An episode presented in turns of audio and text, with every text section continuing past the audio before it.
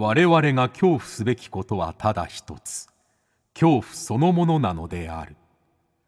この番組は事故物件住みます芸人松原谷氏が恐怖の本質を探求すべく各界の道を極めた人々と恐怖について語らいます。松原谷氏の興味津々。ご一緒に恐怖の感性を磨きましょう。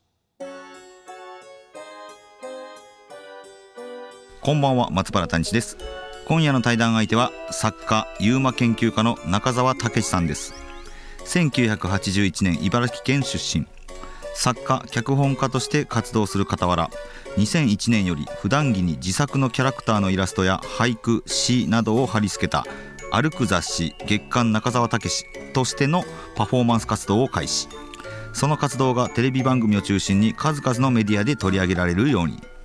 また自身の趣味が高じてユーマ研究家としても活動。ユーマについての自説を発表し続けているほか自身のその奇抜な格好から動く待ち合わせ場所として多くの人に知られる存在となっています。そんな中澤さんとの対談をお聞きいただくのですが、えー、まず中澤武さんのね少年時代怪獣が好きだった、えー、そしてユーマが好きだった少年時代そして今について、え、聞きました、え、さらには小学校の時に見た幽霊の話。あとは全身にこの月刊中澤武字を書く理由ですね。絵や字を貼り付ける理由。そして小説デビュー作「初恋芸人」が生まれたきっかけなどなどたっぷり中澤武さんのパーソナル部分をお聞きしました。番組をお聞きの方はぜひハッシュタグ興味津々。興味の今日は恐怖の今日ですね。感想などどんどん投稿してください。それではお聞きください。どうぞ。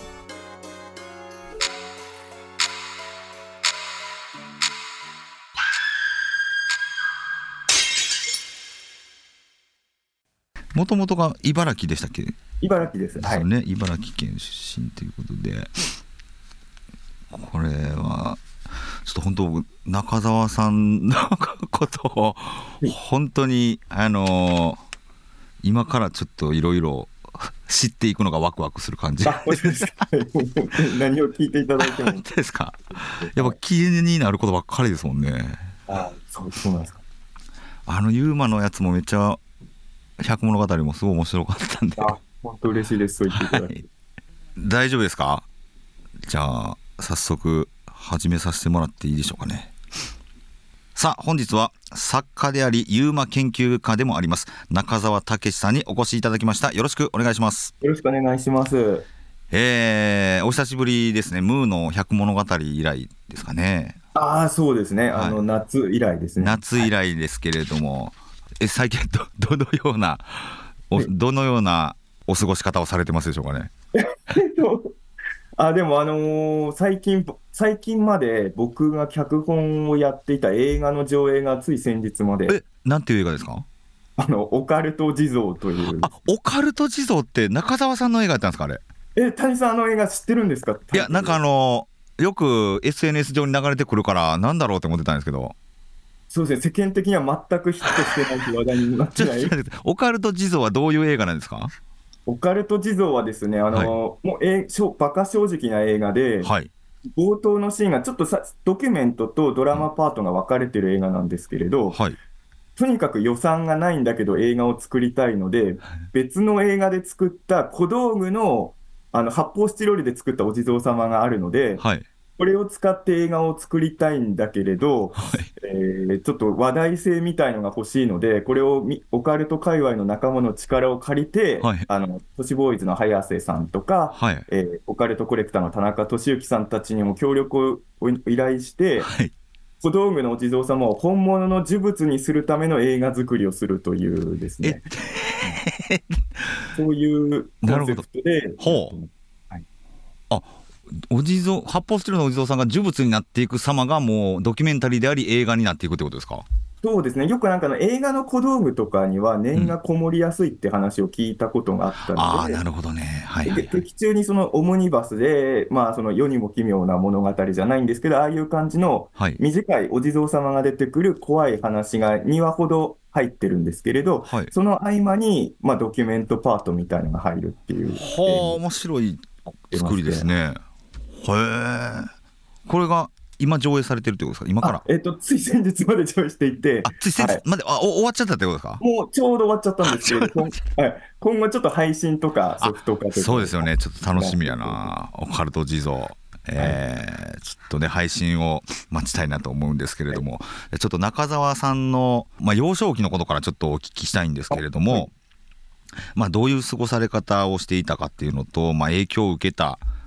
本だったりね、映像だったり作品人物そういったものってありますでしょうか？そうですね。僕でも本当に物心ついた時から好きなものがほとんど変化がない人間で。あのこなんか例えば僕、ユーマ研究家って名乗ってるんですけれど、はいはい、もうユーマを好きになったきっかけはとかよく聞かれるんですよ。はい、でも実は物心ついた時には、まあ、まだ UMA っていう言葉はさすがに知らなかったですけれど、うんはいはい、ネッシー、イエティ、オゴポゴは、物心ついた時には知ってたんですね。物心ついた時には知ってたんだ。はい。この3つに関して言うと、だから知ったきっかけのエピソードが実はなくて、ないんだ。はあ、気がついた時にはこの3つは好きだったんですよ。いう。はあはあはあはあはあ。なんかね、無条件で美空ひばりさんは知ってるみたいな。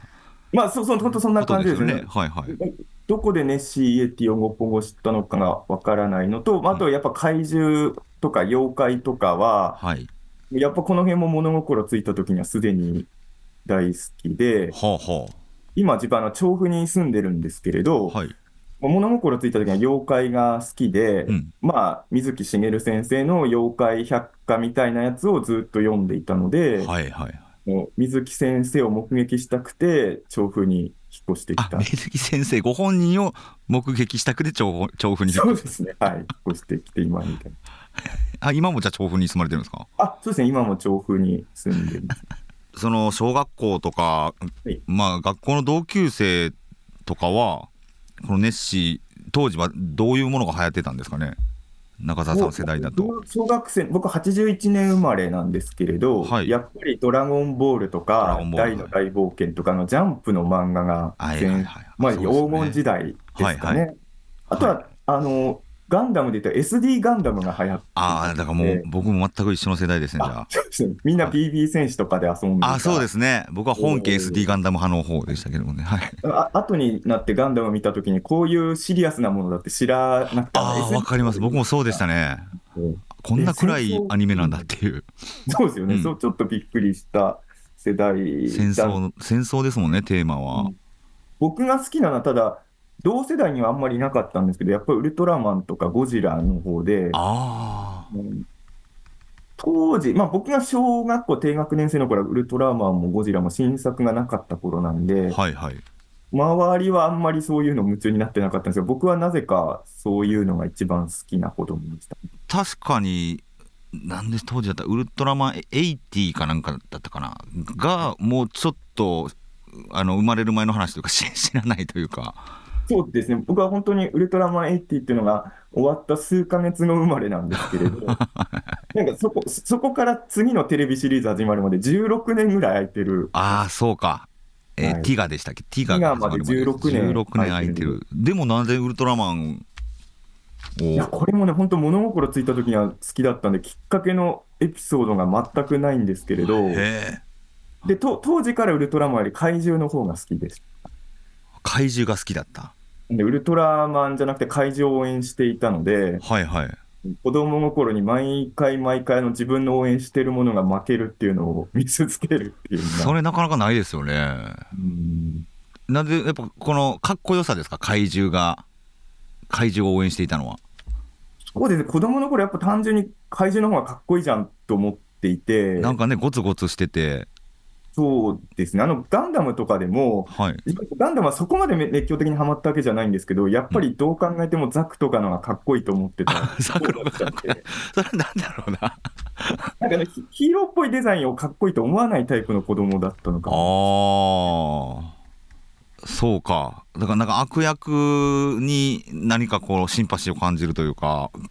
悲哀を感じるというか、そういうことなんですかね。後にそういう要素も自分に足されてくるとは思うんですけど、小学校低学年の頃はまだあの、あの友達が多かったんですよ、低学年生の頃はまだ。はいはいはいはい。あの後に減っていくんですけれど。後の減っていくんですか？そうですね、あの怪獣とか、お化けとかが好きな人たちも、クラスの中心まではいかなくても、小学生の時ってそういうのが好きな子がいっぱいいたから、結構ね、学校の階段とかね、あの文庫本とかでありましたよね。帰り道とかも、その、うん、まあ、お化けもそうですけれど、うん、子供なんで、はい、まあ、僕は茨城県出身なんですけど、茨城ってやっぱり山がいっぱいあるんですけれど、はい、子供の頃って、なんかそこそこ大きい山だったら、恐竜とか生き残ってるんじゃないかなって、あ思っていて、はいはいはいはいはい。同級生も、僕があそこ恐竜いるんじゃないのって言ったら、乗ってくる子たちがまだいたんですよ、ね、はいはいはいはいはい。それがなんかあの、中学生ぐらいになると、はい、なんかみんな歌番組の話とかをし始めて、ああ、はいはい、スピードや、お化けとかに言ってると。小室ファミリーとかですよね。それで、なんかそっちについていけなかったので、そうか中学生ぐらいから友達減っちゃいます減っていくんですね。なるほどな。その中澤さん自身はそのみんなが好きなものに興味とかは湧いたりしなかったんですか？あの寂しかったんで、中学生になった時に友達が急にどんどん 急にいなくなっていくから、はい、みんなと話し合わせようと思って、頑張って歌番組を見ようとしてたんですけれど、うん、あのいや今だったら見れるんですけど、中学生の頃の僕は、うん、本当に楽しみ方が分からなくて、歌番組の。はいはい、なんで、頑張って見てたんですけど、やっぱり面白くないなと思って、そのオカルト番組の録画してるやつとか見ちゃったり。うん、ああ、だからもうずっと興味が変わらないんですね。そうですね。あほんふ普通のこと言うとあれですけどな大半はどんどんこの年相応のカルチャーにこう染まっていくっていうのが、うん、あのしなかったというかならなかったということですもんね。なんかその世代のことで言うと、なんかあのさっきのウルトラマンとかもそうなんですけど、はい、同世代の人より上の世代の人がはやはまっていたものにはまることが多い子供だったみたいで、はい、まあ、オカオカルトも僕は80年代生まれなんですけど、70年代に一番の日本オカルトブームが起きたって言われてて、うん、まあ、当時読んでた時は気づかなかったんですけれど、はい、後になって本の奥付けを見たら、子供の頃読んでた本って、70年代に出された本を、うん、あのまだ書店さんに残っていたのを買ってもらってて、読んでたみたいで、うん、兄弟とかいらっしゃるんですか？兄弟下に2人いるんですけれど、長男なのに上にはいないのに、あのウルトラマンとかも、ドラゴンボールとかよりウルトラマンだったのもそうですし、あとお、お笑いとかでも僕らの世代はやっぱりダウンタウンさん、うっちゃんなんちゃんさんとか、もうちょっと上だとトンネルズさんとかが一番大人気だった世代なんですけど、僕は子供の頃からのビビートたけしさんが一番面白いと思って。はいはい、割と僕ら二回りぐらい上の世代の人がそうですよね。ひょうきん族とかでもちょっとリアルタイムじゃないですもんね。そうですね、もうあの、だから漫才をやってた頃のイメージがない世代なんですけれど、うん、なんか子供の頃から一番面白い人はたけしさんだろうっていう感じの子供です、はい、へえ、まあ、そんな幼少期の中田さんにとっての、はい、お化けとか怪獣は怖くなかったんですか？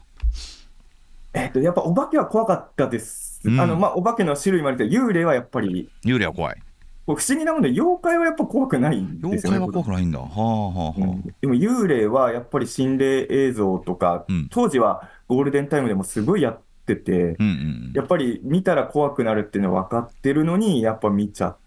てて、はいで、やっぱあの僕が子供の頃のスターはやっぱ義母愛子さんだったんですね。はい、スターっていうか、まあでも、でもあのクラスメートが内田有紀さんの話とかをしてるときに、僕は義母愛子の話がしたくてしょうがなかったっていう人だったので、やっぱ憧れがありましたね、義母さんに。義母さんへの憧れがあったんですか？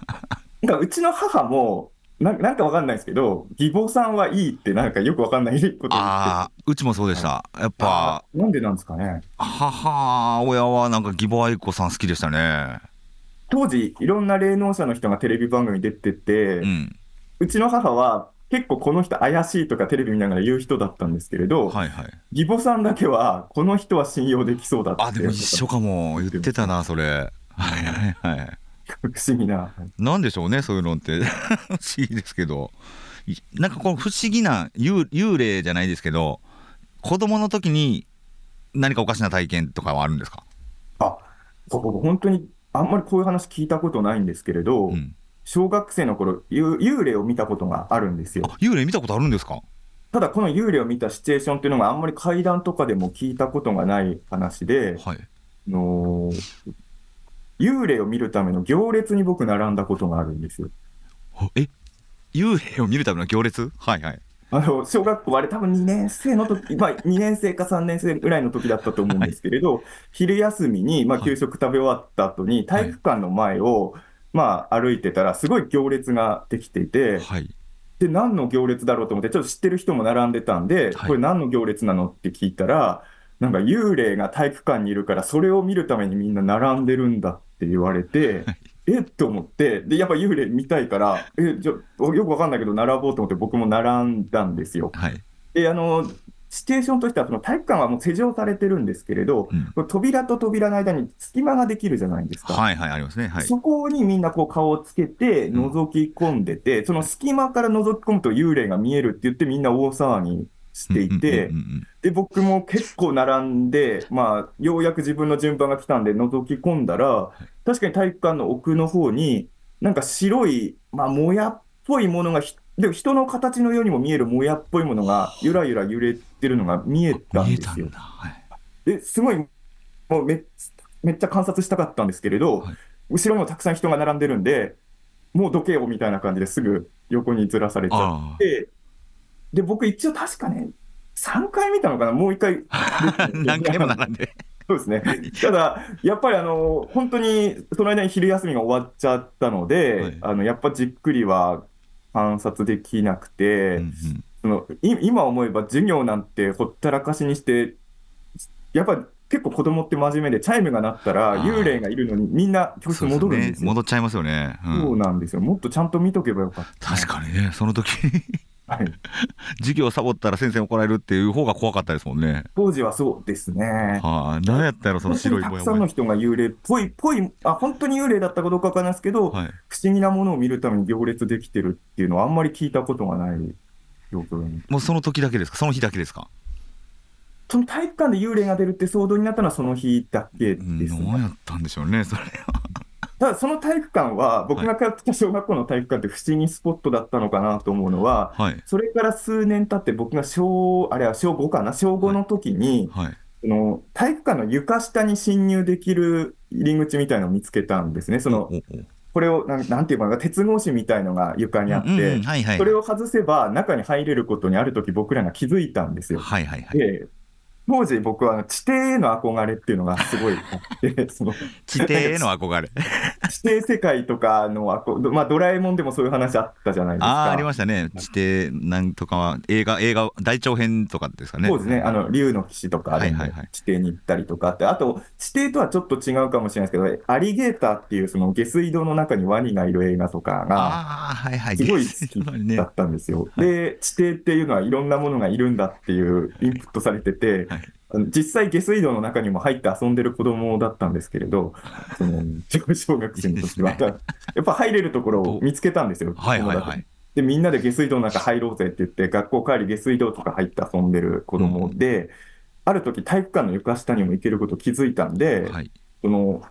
鉄格子みたいなのを引っ張って中に入ってったら、この時も僕以外に何人か目撃者の人いるんですけれど、うん30センチぐらいの大きさで、指が3本の足跡みたいのが、体育館の床下にずっと続いているのをみんなで見てるんですよ。なんかこの体育館の床下になんかでかい生き物みたいなのがいるのかなってみんなで騒いでいて、でこれも後ほあの当時やっぱスマホとかはなかったんですけど、あの映るんですよ、親父があるやつを持ってって学校でと、もう一回学校にこれを持って行って撮ろうかなと思ったんですけれど、はい、僕らが体育館の床下で遊んでるのがバレたせいなのか、はい、その今まで簡単に取れた鉄格子のところがあのしっかり施錠されるようになって、その後入れなくなっちゃったっていう事件があります。わ、何やったんやろうな、それ。何だったのかなって、本当今でも気になりますけどね。でも答え正体が分からなかったから、より今でも気になりますよね、それってね。そうですね、まあ、だから子供の頃ってそんな大きくないものも大きく見えちゃうことがあるので、もしかしたら実は30センチもなかった可能性も、あまあ、もし、はいはい、あのこれも当時はユーマとかオカルトとは思ってなかったんですけど、カブトムシとかよく取りに行くじゃないですか。はいはいはい。そしたら、40センチぐらいのナメクジをみんなで見た記憶があるんですけれど。みんなで見てるんですか ?40 センチのナメクジを。みんなで、うわ、でけえナメクジだって大騒ぎした記憶ははっきりあるし、あの、同窓会とかで会った人も、そういえばでかいナメクジいたよねって話は今でも何人か覚えてる人いるんですけれど、ただ、40センチってのは本当に40センチだったのが子供の目だからそう見えたのかっていうのは、ちょっとやっぱ、そうですね、写真撮ってないんで、わかんないところ。今見たら鉄棒ってちっちゃいですもんね。そうなんですよね。はいはい子供の頃、隣町の本屋さんとか行くと、すごい今でいう紀ノ国屋書店サイズにでかく見えてたんですけど、ああ。ってから行くとすごいちっちゃいんで、はいはいはいはい。そういうのだったかもしれないんですよね。なるほどな。うん、なるほどな。で、あのちょっとあの今かぶってらっしゃるお帽子についてもお聞きしたいんですけれども、はい、こちら動く待ち合わせ場所というのを、はい、はい、ここの衣装というか普段着というのか、これはい。ついつから始まったんですか？これは今自分42歳なんですけれど、はい、多分19歳ぐらいの頃からこの格好になった、もう20年ぐらいこれに普段着にしてる感じですね。これは、これ、あの、本当にどう、どういうことなんでしょうかね、この あの、僕は物心ついた時から、はい、作家志望だったんですよ。はい。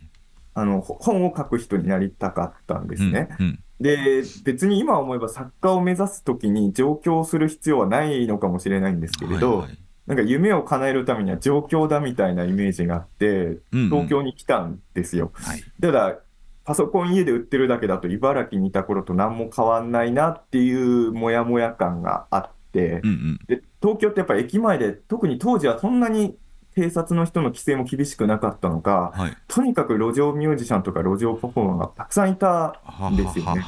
で、なんか作家志望の人にもできる状況の仕方やっぱり茨城から考えたら信じられないぐらい人が歩いてるんで、うんうん、なんかやった方がいいんじゃないかって思った時に、最初は、まあ、頭もそうなんですけど、体中にあの自作の、まあ、短編小説とか、はあの詩とかあの俳句とかを貼ってたんですよ、最初の頃。はあ。はい。でそれを普段着で歩いてたんですけれど、うん、あのー、やっぱ文字がびっしりって、はい、すごい怖いらしいんです。怖いですね、たまに見かけますもんね、はい、文字びっしりの人。でで。電車とかで見かけた人が、とにかく全然近寄ってこないことが分かって、はい、しかも細かい字だから、遠くから見たときに何て書いてあるか分からないので、うんうん、もうただただ変な人を見たっていうだけで終わっちゃうと、はい、何の意味もないなと思って、もうちょっと遠くから見ても分かるように、うん、どんどんその変化していって、なんか今のスタイルに変わっていったっていうか、ね、これは、その、なんだろう、この人って思って近づいた人が作品を見れるっていう仕掛けですか？最初は本当に近づいてきたら僕の書いた小説とか読めるっていうのがスタートでしたね。うんうんうんでも、字だと本当に誰も読んでこなかったんで、だんだんあの、なんか、そんなにうまいわけじゃなくて、自分の描いた、子供の頃から描いてるキャラクターのイラストとか、はい、今だと、まあ、ユーマの豆知識とか、そういうのを描くようになってきます。それは、その、世に出るための、その手段としてやってたってことですか？最初は本当に作家デビューするために、うん、まあ、そのやり方間違ってたかもしれないですけど、作家になるためには、まず、直しられた方がいいって思って、スタートしたのが最初でした。はい、このずっと続けてる理由は何なんですか？そうなんですね、今、あのその後本も出せたから、デビューした後は続ける必要、実はなかったのかもしれないんですけど、はいはいはい、ただ、やってみて思ったのは、あの自分、中学生ぐらいから先ほど友達減ったって話をしてたんですけれど、はい、そので高校の時とかも本当に喋る人がいなくて、うん、多分3年で自分30分ぐらいしか喋ってないような高校生だったんですね。はい、でとにかく人見知りでしたし、はあ、そんなにその人前で喋れるタイプの人間じゃなかったんですよ。はい、それが、まあ、そういうこういう格好になって日常生活を送るようになると、うん、まあ時々声かけてくれる人がいるんですけれど、はい、そういう時にすごい例えばボソボソ喋ってたりとか、うんしてると、本当に怖いと思われるじゃないですか。はい、で、もう、これを格好して生活するようになってから人に声かけられるようになった時になるべく警戒されないような喋り方みたいのを自然になんかできるようにすごいです。荒荒行というか。そうですね。あの全然喋れなかった人が人と喋るときに あのちょっと少しずつあのそんなに敵意をみんなに向けてる存在じゃないんですよっていうようなアピールができるようになったという怖い。ねあのー、多くの人はなんだろうこの人怖いなって思うんだけどそれでも気になる人が近寄ってきて話しかけた時にあすっごいあの話してくれる人なんだ。楽しいじゃないってなって、うん、コミュニケーションが取れると。いうことのトレーニングにもなるというか。そうですね。だからあの今では自分思うんですけどやっぱり自分の身を守る鎧じゃないんですけれどそういう部分がちょっとあると思いますね。あ面白い。いやていうかすごいですね。それを 曲げあのやめないっていうのが。そうですね。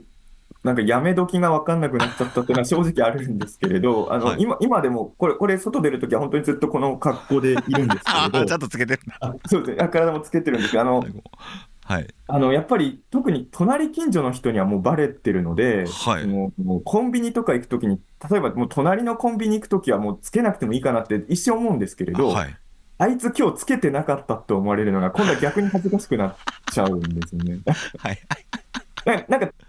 遠くに行った時に、はい、遠くの旅館に泊まった旅館の近くのコンビニとかだったら、もしかしたらつけずに行ってもいいかなと思えるかもしれない、はい、もう住んでる街は逆にこれなしの状態見られると恥ずかしいと思う。すごい、あのー、存在証明というかな、なんだろう、それをやめてしまうと、ねあいつやめた、自分、自分、あいつはあいつをやめたんだって思われるのが嫌っていうか。そうですね、今はそういう気持ちですね。あの先ほどもおっしゃられてましたけど、えー、小説家デビューされて、まあ、それドラマ化にもされて、はい、なっていると「あはい、初恋芸人」という作品なんですけれども、はい、これはどういう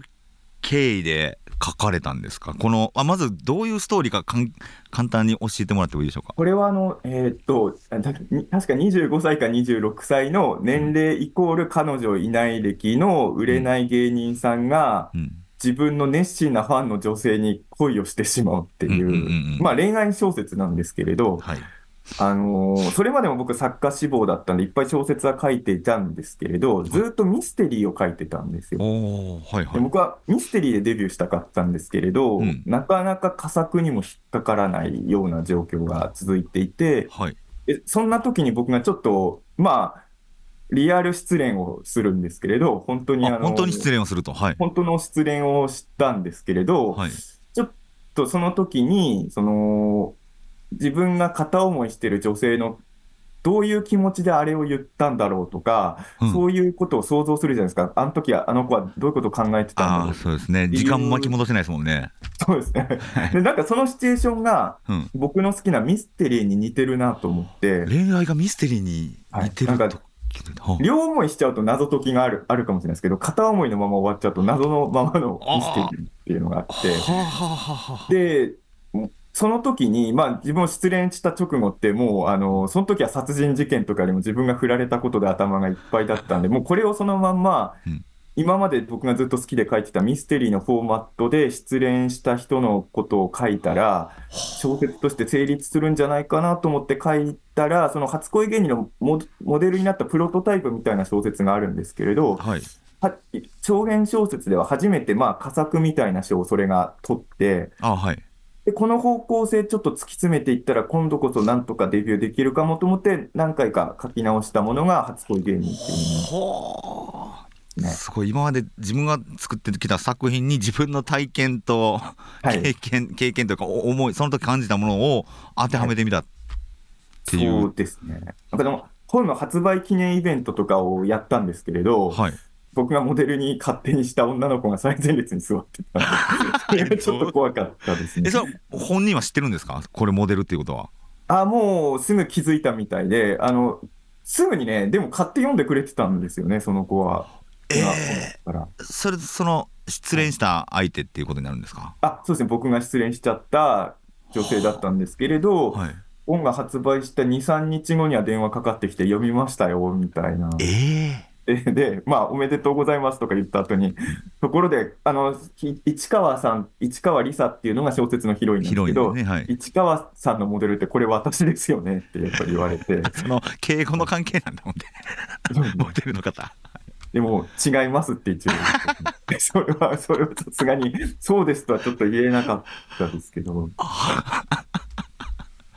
すごい、なんだろう、人生を作品にしてますよね。そうですね。な、なんかやっぱりあのいろんなタイプのクリエイターさんがいると思うんですけれど、はい、まあ、先ほど最初の方にお話ししたオカルト地蔵って映画の脚本もそうなんですけれど、多分、うん、まあ、一から想像してすべてを作り上げれるタイプの作家さんの憧れもすごいあるんですけれど、やっぱり、そういう意味では自分にはそこまで発想力がないのかなっていう気持ちもあって、自分が経験したものとかをベースに作る方が、自分は多分ものづくりはできるタイプなのかなっていう気はしてますね。この作品を作り、まあ、小説を書くときに怖かったこととかないですか？その幽霊とかじゃなくても作る創作するということの怖さというか。うん怖さ。あでもただやっぱりあのデビューまでは、うん、僕小学生の頃はその夏休み明けによく作文コンクールとかで賞、うん、夏休みの宿題で書いた作文がよく賞を取ってたので、はいはいはい、よく全校長会とかで表彰されてた子供だったんですよ、作文だけは。うんうん、で、それで勘違いしちゃったんですけど、はい、もう全国なんとか賞とかいっぱい作文でもらってたから、自分はすごい文章がうまいし、そういう作家とかに向いてる人間なんだろうと思い込んでたんですけれど、はい、これ多分お笑いとかもそうだと思うんですけど、クラスで一番面白い人たちでがみんな集まるような戦いじゃないですか。はい、そしたら、意外と一クラスで面白かった人も、そんな大したことなかったみたいな、そ、ね、それと本当一緒だなと思うのは、その作文コンクールで賞を取った人たちがみんなで作家目指してるんで、やっぱり長編小説で佳作みたいな賞を取るまですごい時間かかったんですけど、作文ですごい賞を取ってただけに、うん、なんかそこで一回精神的にちょっとくじいたというか。あ上には上がいることでの絶望、うん、なんか自信がすごい子供の頃あっただけに、あれ、俺、実はそんなに言うほど文才ないのかなっていう怖さはあ。りましたね。でも、この初恋芸人で、まあ、あのいろんな人に興味をあのも持たせた要素として、はい、モテないという部分、はい、まあ、あとまあ恋愛という部分もそうですけど、あと芸人という部分。うんあといじめですね。いじめっていう登場するんですけど、はい、このいじめや恋愛っていうものの恐怖とかもやっぱり作品に組み込んだああそうですね、ね、やっぱりあの小説は特に自分の本音みたいなのが一番入れやすいものだと思っているので、うん、やっぱり自分が怖いと思っていたものを入れてる小説だったと思いますね。だ当時は恋愛、恋愛っていうか、まあ女性ですけど、うん、もう女性は怖い、怖い。女性が怖い憧れてる。憧れてるけど怖いっていう思いが、はい、特に当時は強かったので、はいはいはい。あの、どんだけ、うん、なんだろう絶対に自分のことを好きになってくれることはない存在なんだろうっていうふうに女性に対して思っていたので。ああ、はあ、はあ、はあ。なんか当時もちょっとイベントとかには出てたんですよ。で、はい、その、中田さん、芸人をその時はされてたんですか？あ芸人さんではなかったんですけれど、その、うん、なんかサブカル系のライブハウスみたいなところで、はい、一応そのオカルトの話をしたりとか、うん、特撮もんの解説をしたりとか、そういう活動はしていて、まあ、それがきっかけで、うんうん、その芸人さんの友達とかも結構増えてて、初恋芸人で芸人さんの話にしたのも、割と僕あの、先ほどもたけしさんが好きだってお話をしてたんですけれど、そのまんま東さんのお弟子さんがお一人いるんですけれど、はい、その人とある、まあ、いろいろきっかけがあって知り合った時に、僕、うん、マニアだったんで、はい、東さんのお弟子さんだと思って、すごい嬉しくなっちゃって、あのまとわりついてたら、半居候状態みたいにその人の家に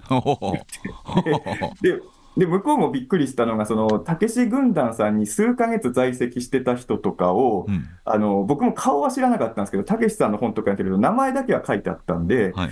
で、時々その東さんのお弟子さんの家に、数ヶ月たけし軍団に所属してた人がたまに遊びに来るんですよ。はい、で、僕が、え、あの頭突き王さんですか？とか反応してたら、なんで頭突き王知ってるんだよ？みたいな感じで結構、なんかそれで面白がってもらって、はい、そういうのもあって、結構その芸人さんの家にずっと居座りついたりしてたんで、その時にまあ取材じゃないですけれど、うんうん、取材するために座りついてたわけじゃないんですけれど、うん、結構いろんなものを見せてもらったのを小説に入れ込んだ。はあ、なるほど、そこで芸人要素が組み込まれて、はい、あと自身の失恋の要素も組み込まれて、で、ね。はい、でこの、えー、初恋芸人っていう、まあ、お話は、すごいあの届かない恋愛もそうなんですけれどもその芸人の悲哀も入ってて、何が読む人に刺さったとご自身で分析できますか？そうですね。でもまあやっぱりやっぱ自分がその認められたいっていうや願望は人誰でも持ってると思うんで、初恋芸人って恋愛と、まあ恋愛的にも認められてないし、あの異性からも認められてないし、その芸人としても、自分は面白いと思うことやってるのに全然認められないって、まあ、あの主人公は怪獣芸人なんですよね。あそうです、そうですあの怪獣オタクが行き過ぎて怪獣ネタばっかりをやる芸人っていう。怪獣ネタばっかりやる芸人。はい、はい、それは売れるわけないだろうって気がするんですけれど、そういう、うん。でもそれで売れたいっていうのもあって。そうですね、自分が面白いと思うことで売れたいっていう人ですよね。はい、女性とその世の中の評価と同時に欲しているんだけれども、なかなかうまいこといかないという。そうですね、だからその小説の中でも書いていたんですけれど、やっぱりその、まあ、もちろん性欲みたいなのもあると思うんですけれど、おそらくそれ以上に自分がなんか認められたい欲みたいなものが強いんじゃないかなっていう、うん、うん、気持ちで、うん、書いた小説でしたね。これやっぱり中澤武さんの投影でもあるわけですか、それは。そうですね、なんか幸いにも今は、まあ、異性はともかくとして、友達とかすごい増えたんですけれど、この10年ちょいぐらいでは。はい、でもやっぱり、その高校生が一番ひどい時代ではありましたけれど、その後もあんまりやっぱり友達みたいな人もあんまりできない期間が長かったので、はい、やっぱりそういう寂しさみたいな、その、その恋愛に限らず、とにかく自分のことを認めてくれる人が欲しいっていう欲求みたいのが、そのまま小説になっているような気がしますね。はあはあ、今はどういう作品とかを、そのオカルト地蔵はそうですけど、はい、またなんか書こうと、そのユーマ以外でというかね、小説だと今、どんな作品をあの練ってる段階とかあるんですか？でももうその、そういう意味で言うと、最近興味があるのは、子供のこととかがすごい興味があって、はい、あの別に自分には子供とかいないんですけれど、はい、最近あの、普通に人生で一番楽しい時間ってなんだろうと思ったときに、まあ一番かどうかわかんないですけど、うん、あの、姪っ子とか甥っ子と遊んでる時が一番楽しいんじゃないかっていうことに気づきまして。ちょっと、で、もともと僕は子供への信頼感っていうのはすごいあるのは、はい、あのゴ、ゴジラとかウルトラマンとかもそうなんですけど、いまだに、ああいうものが一番面白いっていう価値観が一度も揺らがないまま大人になった人なので、うんうん、世間的に言うと、まあ最近ゴジラちょっと大人向けみたいなイメージもついてきてるかもしれないんですけど、まあ子供向けと言われがちの作品の方が僕はずっと面白いと思ったままこの年まで来てるんで、うん、やっぱりそういう子供の見る目みたいのを大事にした作品を作っていきたいなという気持ちがやっぱ強いですね。はははあの7月今年7月に発売されました「はい、隣のユーマランド」えーはい、写真で見る未確認生物図鑑。こちらの本っていうのは、はい、やっぱ子供にも見てほしいとかあるんですか？あこれはかなり子供を意識して作ったユーマ図鑑ですね。だからあんまりその、なんていうんですかね、あの、グロテスクな、ユユーマもたまに人食ったりするんですけれど、はい。はい、やっぱあんまりその、おどろおどろしくしないようにするというか、うんうん。あと、女の子とかがもうちょっと手に取りやすいユーマ図鑑にしたかったなっていうのが気持ちとして大きかったですね。なるほどな、ありがとうございます。ということで、えー、今週は、まあ、中澤武さんという方が、まあ、どういう半生を送ってこられて何に興味を持っているのかというのをちょっとままだまだ聞きたいことたくさんあったんですけれどもちょっと来週は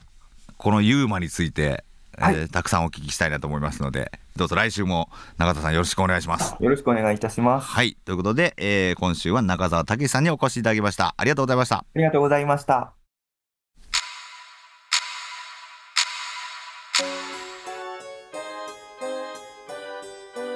かがでしたでしょうか？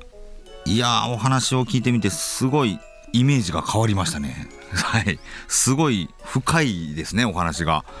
あと貫いてるかっこよさっていうのをねすごい感じました。はい。そして来週はユーマの話たっぷりお聞きしますのでね、えー、お楽しみに。恐怖の感性を磨いて皆さんはどうぞお待ちください。そして番組からお知らせです。北野誠の茶屋町会談2023冬がいよいよ近づいてまいりました。テーマは深掘り会談。危険を顧みずに調査した怪談秘話お届けいたします。